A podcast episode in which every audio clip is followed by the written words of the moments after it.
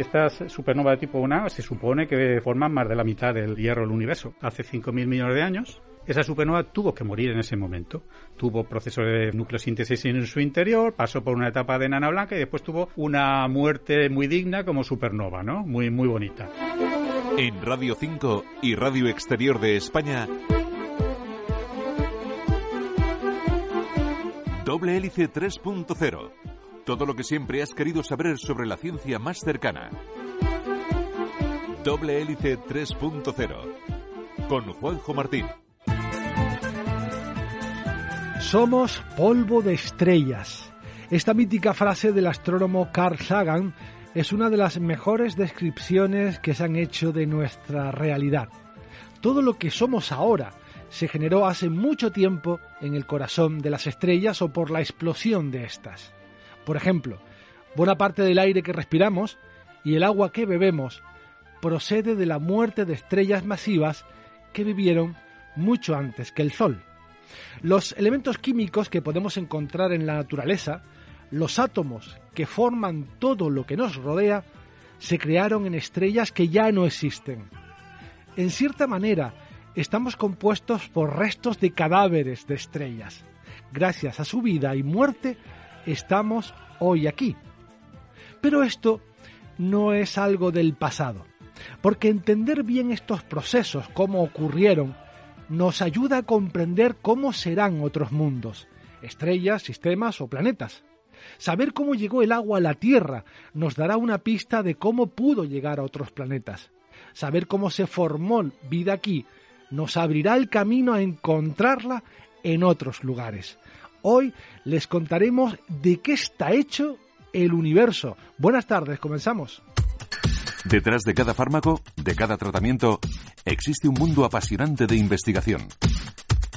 Doble Hélice 3.0 y para hablarnos de esto tenemos con nosotros a César Esteban, que es profesor titular de astrofísica de la Universidad de La Laguna e investigador del Instituto de Astrofísica de Canarias. Buenas tardes, César. Gracias por estar con nosotros. Hola, buenas tardes. Un placer tenerte aquí para hablar de un tema tan interesante, aparentemente complejo, pero ya verán que no, que, que es muy fácil de entender. Y si tenemos que hablar de la química del universo, tenemos que comenzar por el principio, donde comenzó todo, el Big Bang. ¿Cómo fueron los primeros segundos del universo después de esa gran explosión. Eh, eso lo que mm, paradójicamente lo podemos eh, explorar es a partir de los experimentos en aceleradores de partículas, intentando encontrar energías, porque el universo era muy energético, estaba toda la energía y toda la materia concentrada en un pequeño punto del universo que se iba expandiendo. Entonces las condiciones eran muy, muy eh, anómalas ¿no? respecto a, lo que estamos acostumbrados y, ahí ya estamos jugando con una física que no es la habitual. ¿eh? Rompe un poco el sentido común y eh, el universo era muy diferente al que nosotros conocemos. Había unas partículas que ya no existen o que se han transformado. Y en apenas, eh, podemos decir, unos 15 minutos, es cuando se generan los átomos que conocemos. Bueno, los primeros átomos ¿no? que, que, que aparecen en el universo, que son prácticamente hidrógeno y helio. En un cuarto de hora se formó. En un rato, lo que podríamos llamar un rato. en un ratito. En un rato en el universo se crea eh, todo el hidrógeno y todo el helio. Eh, a partir de esos 15 minutos, el universo será básicamente hidrógeno y helio, un universo bastante aburrido químicamente, ¿no? Eh, y así va a continuar durante un tiempo. Claro. Ahí se formaron en esos primeros 15 minutos, después de ese cuartito de hora, medio programa, pues se formaron los primeros átomos muy, muy sencillos, y, pero poco a poco se tuvo que complicar la cosa, porque si no, no estaríamos aquí. ¿Cómo fue el, siguiente proceso hasta luego al salto de crear estrellas que será muy, mucho posterior? Sí, afortunadamente el universo eh, se volvió más interesante con el tiempo. Estuvo alrededor de 400 millones de años, que era eh, que no eh, se formaron todavía las galaxias ni las estrellas. Entonces, en un momento en que el universo fue básicamente oscuro, ¿no? Una masa de hidrógeno y helio que se iba enfriando. Y a partir de que se forman las primeras estrellas, ya empieza a hacerse mm, químicamente más complejo. Aparecen los primeros elementos ya más pesados. El carbono, posiblemente el primero, ¿eh? Eh, de cierta importancia, y nitrógeno, oxígeno rápidamente. Es bastante, parece que es bastante rápido la creación. En un momento que se forman las primeras estrellas y las galaxias, las evidencias que tenemos con las observaciones del universo temprano nos indican que ya había polvo, ¿eh? polvo, en momentos muy cercanos a, esos 400 millones de años. O sea, apenas unos cientos de millones de años después de ese momento de que se forman las estrellas y las galaxias, ya había una cantidad eh, importante de polvo y el polvo está compuesto principalmente de carbono eh, y otros elementos pesados, o sea que ya había una cierta cantidad importante el universo podría ser como al principio como una cocina sin ingredientes o con dos o tres ingredientes, con lo cual puedes hacer muy pocas cosas y de repente llega un momento en que alguien aparece con un horno, con un microondas, con un robot de cocina y empiezan a hacer cosas más complejas y más complejas y más complejas. Esos hornos fueron las estrellas y son las estrellas, ¿no? Ahí se generan elementos químicos dentro en su interior. Pero ¿Por qué? ¿Por qué se generan, eh, qué tienen las estrellas que son esos grandes configuradores de elementos químicos? Sí, la diferencia con el Big Bang, el Big Bang fue como un reactor, eh, un reactor, ¿no? Nuclear. Eh, lo que ocurre es que eh, al, expandirse muy rápidamente, la presión y la temperatura cambiaban muy rápido, y iban bajando muy rápido. Entonces eso imposibilitó que se creara elementos más allá del helio. Bueno, también se formaron otros elementos ligeros, litio, berilio, pero muy poquito, que son los más ligeros de los pesados. Pero el carbono, que ya es el primer elemento ya eh, pesado, eh, más abundante del universo, ese se formó ya con las estrellas, con el núcleo de las estrellas. Eh, la, importancia de las estrellas es que son hornos, por así decirlo, son núcleos reactores que mantienen una presión y una temperatura de forma durante un largo periodo de tiempo, con unas condiciones estables, y entonces se genera una serie de reacciones nucleares en unas condiciones de estabilidad. Y eso permite aumentar de forma eh, eh, apropiada, por así decirlo, eh, la química del universo. Pero no todas las estrellas son iguales. Es que a eso le damos un girito más y hay que contar que hay muchos tipos de estrellas que me imagino que darán productos diferentes también. Sin profundizar demasiado, ¿cuántas estrellas nos podemos o de qué tipos nos podemos encontrar en el universo? Sí, las estrellas, bueno, el, principal parámetro ¿no? que, define una estrella es su masa. Entonces las masas pueden estar aproximadamente desde una décima de masa solar, una décima parte de la masa solar, hasta unas 100 veces. Por ahí, más o menos, corre el rango de las estrellas. En las más cada vez que una estrella es más masiva es menos abundante, hay menos en el universo, ¿de acuerdo? Entonces ese es un parámetro fundamental, porque la masa que puede tener una estrella eso debe definir la temperatura y la presión que puede tener en su núcleo y el tipo y el número de reacciones nucleares y de elementos químicos que va a poder sintetizar a lo largo de su vida, de sus distintas etapas. ¿De acuerdo? Pero también otro elemento importante para, para la química del universo es si la estrella está en un sistema binario. O sea, si está en una estrella doble que gira alrededor de otra y esas estrellas se transfieren masa, o sea, se pasan una a la otra masa. Eso también es importante para, para otro tipo, para, para la síntesis, para la formación de algunos elementos muy importantes. También las estrellas mm, no forman los mismos elementos al principio de su vida, a la mitad y al final de, su vida, sino que van un poco modificando su horno y depende de su temperatura y edad, van generando cosas diferentes, ¿no? Sí. Eh, la edad de las estrellas, lo que bueno, eh, antes he dicho que las estrellas se diferencian por su masa principalmente, pero su masa también implica la duración que vaya a tener las estrellas. Cuanto más masa tienen las estrellas, menos van a durar. ¿eh? Una estrella como el Sol podrá vivir unos 10.000 millones de años, ¿eh? que es mucho. Y estamos a la mitad, tranquilos. Estamos a la mitad. Pero una estrella masiva de 100 masas solares, por ejemplo, apenas va a vivir unos pocos millones. O sea, casi 10.000 veces menos. Eh, estas son las supervedetas del universo, ¿no? Estas estrellas brillarán mucho, tendrán una vida muy luminosa, pero acabarán pronto. Claro. ¿De acuerdo? Y estas estrellas, pues eso, generan eh, unas, unos eh, a lo largo de la vida. Y bueno, y, lo que, además de la masa, lo que define la duración de las estrellas también es las reacciones nucleares que se producen en su interior.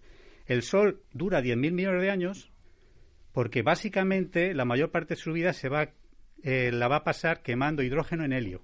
Dentro, en el núcleo, en su reactor nuclear central, va a estar eh, quemando hidrógeno para formar helio. Lo que hace ahora, básicamente. Lo que está haciendo ahora y lo, que, hará durante 5.000 millones de años más.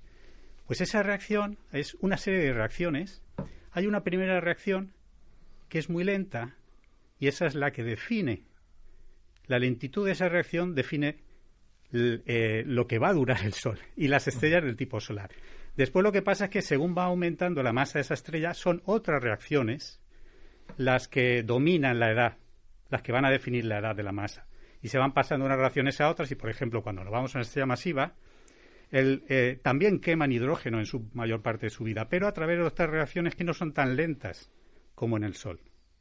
Y por eso viven menos. O sea que tenemos suerte de vivir junto a una estrella como el Sol, con una edad muy larga y que pues puede tener el tiempo suficiente como para que se genere vida a su alrededor, ¿no? Porque quizás con una estrella con una vida más corta no daría ese tiempo, ¿no? Para, para hacerlo. Mm, ahora me gustaría que nos explicara, hemos hablado de que se generan elementos químicos en el interior de las estrellas, pero no hemos entrado en el detalle. ¿Cómo, cómo se generan eh, esos elementos químicos, aparte del hidrógeno y el helio, que como producto final tiene energía y ese brillo, etcétera, ¿Cómo se generan los elementos químicos? ¿Qué proceso nuclear se establecen dentro de las estrellas? Bien, pues eso es debido a que chocan núcleos en el interior de la átomos, por así decirlo, en el interior de la estrella van chocando. Y se produce lo que se llama una reacción nuclear, que es cuando chocan dos núcleos y, eh, y forman otro núcleo, se fusionan y forman un núcleo nuevo, más, más pesado. Entonces, todas estas reacciones, hay multitud de reacciones eh, dependiendo pues de la densidad, de la temperatura a la que esté la estrella y del tipo de partículas que esté interaccionando. Entonces, todo eso hace que eh, haya distintas, eh, distintos productos al final. Una reacción muy importante es la que forma el carbono. La formación del carbono es muy interesante porque no se pudo formar en el, en el universo primitivo, en el Big Bang, porque realmente se necesitan unas una temperatura muy elevada que se alcanza en el interior de las gigantes rojas, las estrellas gigantes rojas, lo que será el Sol dentro de 5.000 millones de años. Y eh, se necesita que prácticamente instantáneamente se fusionen tres átomos de helio. ¿Mm? Si no se produce así, eh, si no se consigue que tres átomos se fusionen a la vez, no, no se produce carbono. Y eso es lo que no pudo hacerse en el Big Bang las condiciones fueron suficientes como para producirlo. Pero en el interior de las gigantes rojas sí se puede eh, formar esto, los átomos de carbono. Entonces, y además es una cosa muy curiosa porque eh, esa reacción eh, tiene unas características muy, muy curiosas que una ligera variación de, de las propiedades de esa reacción hubiera cambiado totalmente el universo, ¿no? O no se podría haber formado nunca carbono, sí, parece que, que esa reacción está muy, muy sintonizada para que, hayamos, eh, se haya producido el universo que estamos. ¿no? les recuerdo que la vida está basada en el carbono, la vida tal y como la conocemos está basada en esa, iba a decir casualidad, no lo sé, en, esa precisión o afinación, como dice César, de, de, esa, de ese átomo.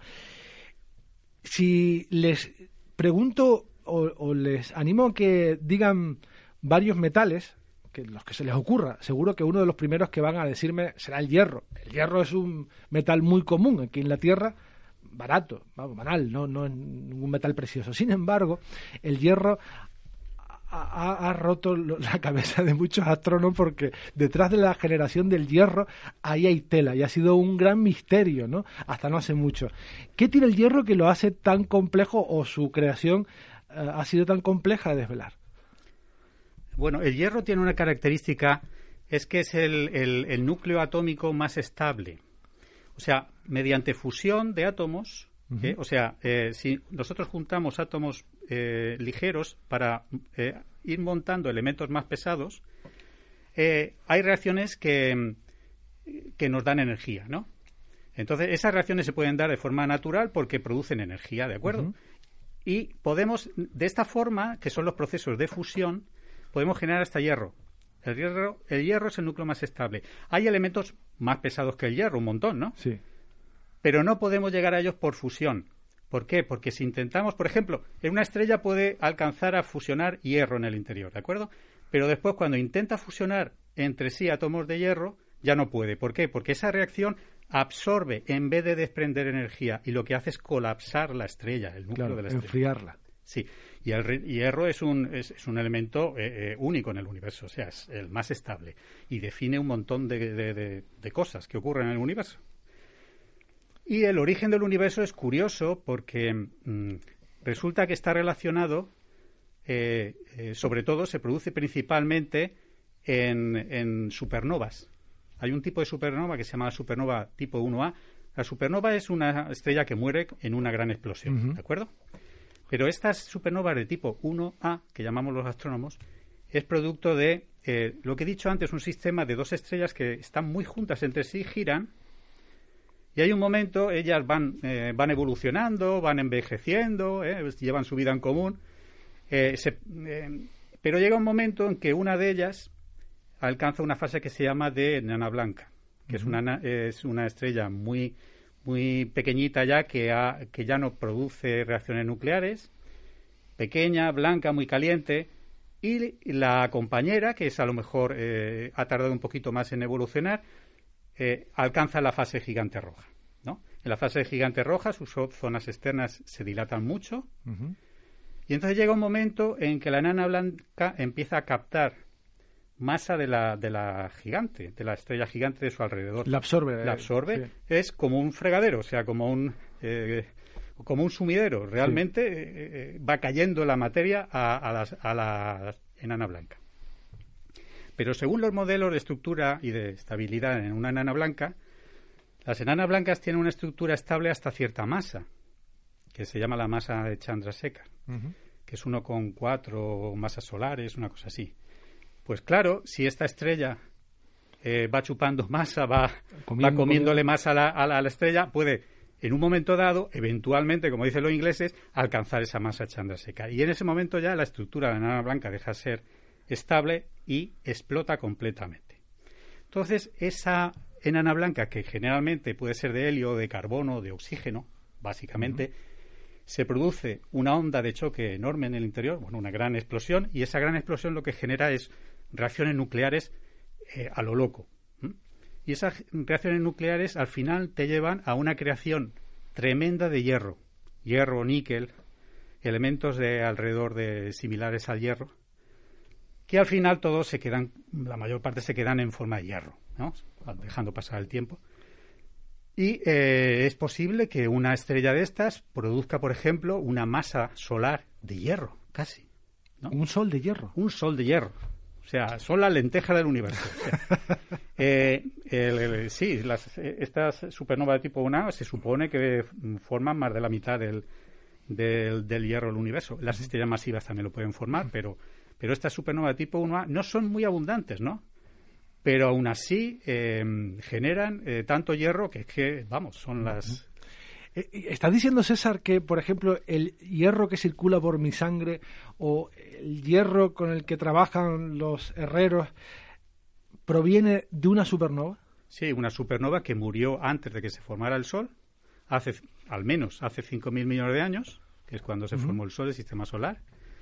Esa supernova tuvo que morir en ese momento. O sea, que fue una supernova que empezó a, una estrella que empezó a vivir pues a 8.000 o 7.000 millones de años, es un montón de tiempo, eh, pasó por una etapa, tuvo procesos de, de, nucleosíntesis en su interior, pasó por una etapa de nana blanca y después tuvo una muerte muy digna como supernova, ¿no? Muy, muy bonita, ¿no? Todo, toda una, historia para un metal aparentemente tan simple como el hierro. Hemos sobrepasado incluso un poco el ecuador de nuestro programa. Es momento, como saben, de cambiar de tema, pero hoy no cambiaremos mucho porque en nuestro reportaje le, le damos cuenta de un descubrimiento también astrofísico. Les contamos cómo es la nueva supertierra descubierta a muy pocos años luz de nosotros.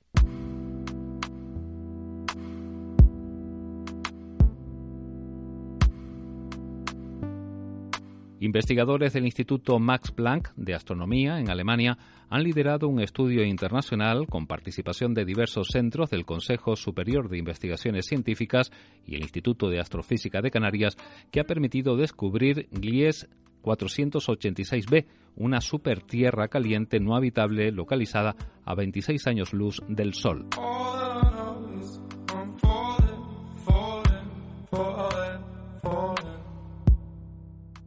Los autores que publican su hallazgo en la revista Science consideran que Glies 486b es un candidato ideal para buscar una atmósfera y realizar investigaciones sobre ellas, e incluso que podría llegar a ser una especie de piedra de roseta para estudiar en el futuro la habitabilidad de planetas situados más allá de nuestro sistema solar.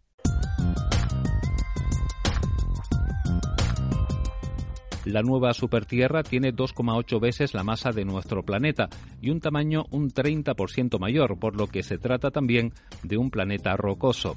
Gira alrededor de su estrella en una órbita circular cada día y medio a una distancia de 2,5 millones de kilómetros.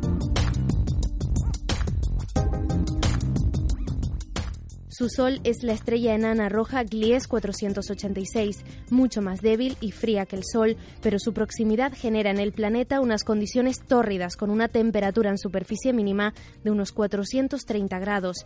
Cálculos realizados con los modelos atmosféricos en exoplanetas indican que este podría conservar una tenue atmósfera, idónea para realizar los futuros estudios atmosféricos.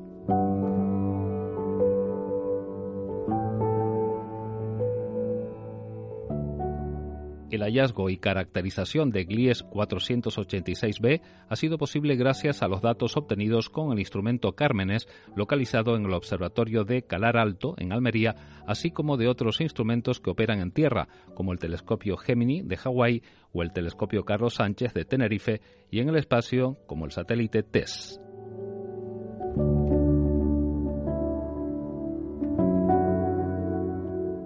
Las futuras mediciones que realizará el equipo del instrumento Cármenes tratarán de determinar con mayor precisión la orientación orbital del planeta.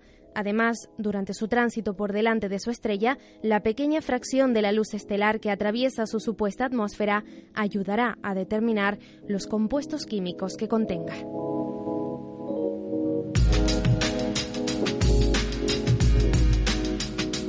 En Radio 5 y Radio Exterior de España, Doble Hélice 3.0.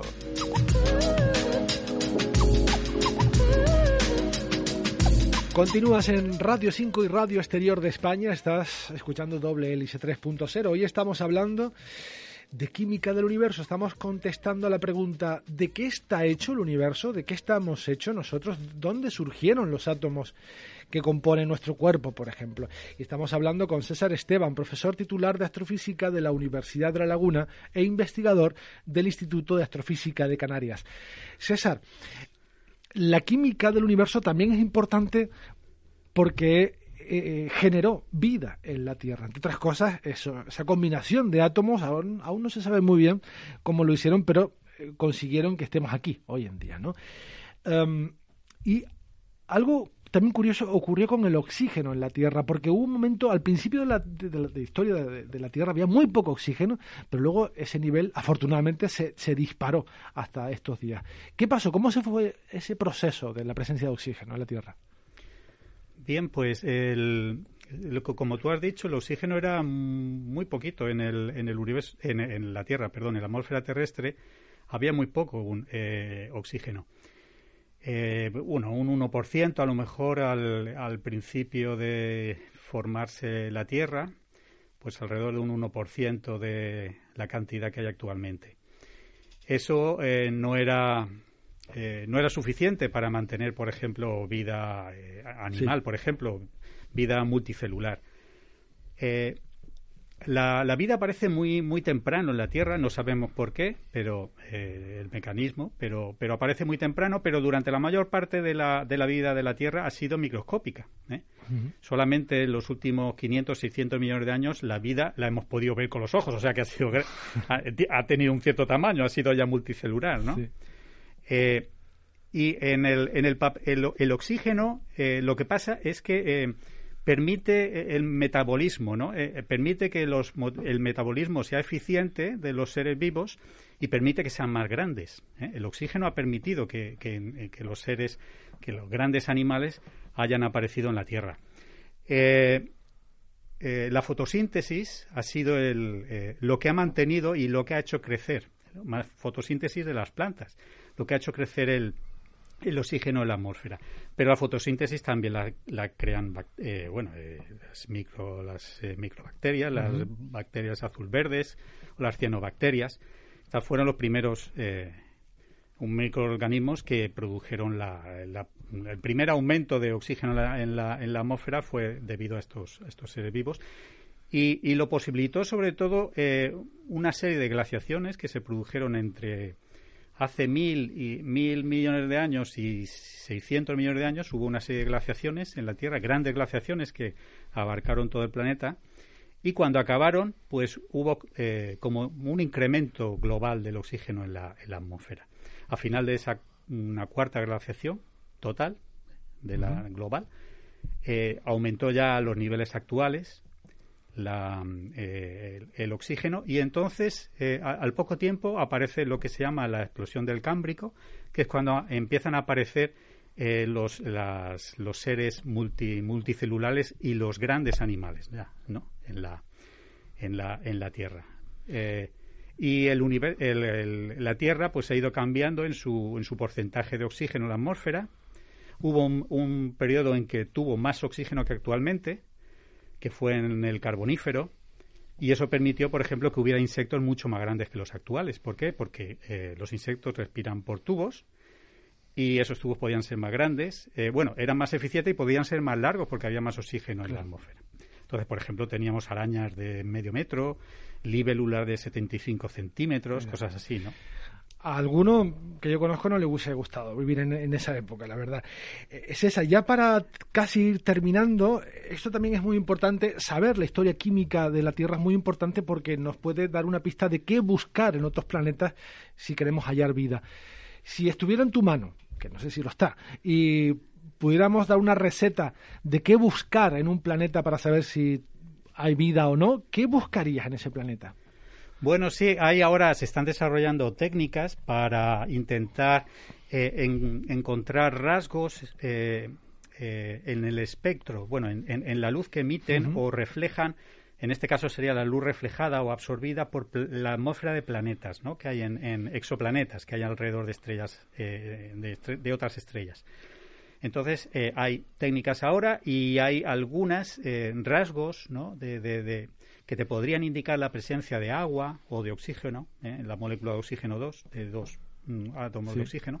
Hay unos, unos rasgos en el espectro, o sea, eh, analizando la luz que, que, atraviesa esa atmósfera, o eh, podríamos encontrar rasgos de, de agua o de oxígeno. Lo que pasa es que solamente conocemos un planeta con vida y un tipo de vida, que es la nuestra. Entonces, claro, no sabemos si hay otros tipos de vida, pero si queremos buscar vida parecida a la nuestra, pues esos son los indicadores que deberíamos de, que tendríamos que, que, que buscar, ¿no? En el, las observaciones, indicios de oxígeno o de agua. Habría que esperar, ya que los planetas no tienen luz propia, como es el caso de la Tierra, habría que esperar que reflejara la luz de una estrella o que la estrella se pusiera detrás del planeta y ver eh, cómo esa luz atraviesa la atmósfera y, nos arrastra hasta, hasta nuestros observatorios esas señales de estos elementos químicos que afortunadamente se puede trabajar en astrofísica, ¿no? Porque imaginen que los astrofísicos son los únicos científicos que tienen que trabajar a distancia, no pueden meterse una estrella en el, laboratorio, no pueden traer un planeta al laboratorio, tienen que hacerlo todo investigando la luz que nos llega de estos astros. Pues se nos César, nos quedamos sin tiempo para seguir hablando de este tema tan apasionante. Ha sido un placer tenerte con nosotros. César Esteban, profesor titular de Astrofísica de la Universidad de La Laguna e investigador del Instituto de Astrofísica de Canarias. Ha sido un placer, César.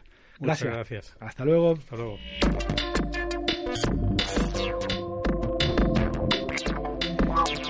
Y este ha sido nuestro recorrido científico y astrofísico por hoy. El próximo sábado mucho más aquí en Doble Hélice 3.0. Nos vamos en esta versión radiofónica, pero seguimos muy activos en Internet, en facebook.com barra doble hélice y en Twitter arroba doble hélice RN. También puedes escuchar nuestros podcasts, este y todos los anteriores, más de 300 en iVoox, en RTV a la carta y en Google Podcast. En la dirección, Juanjo Martín. Hasta la próxima semana. Adiós.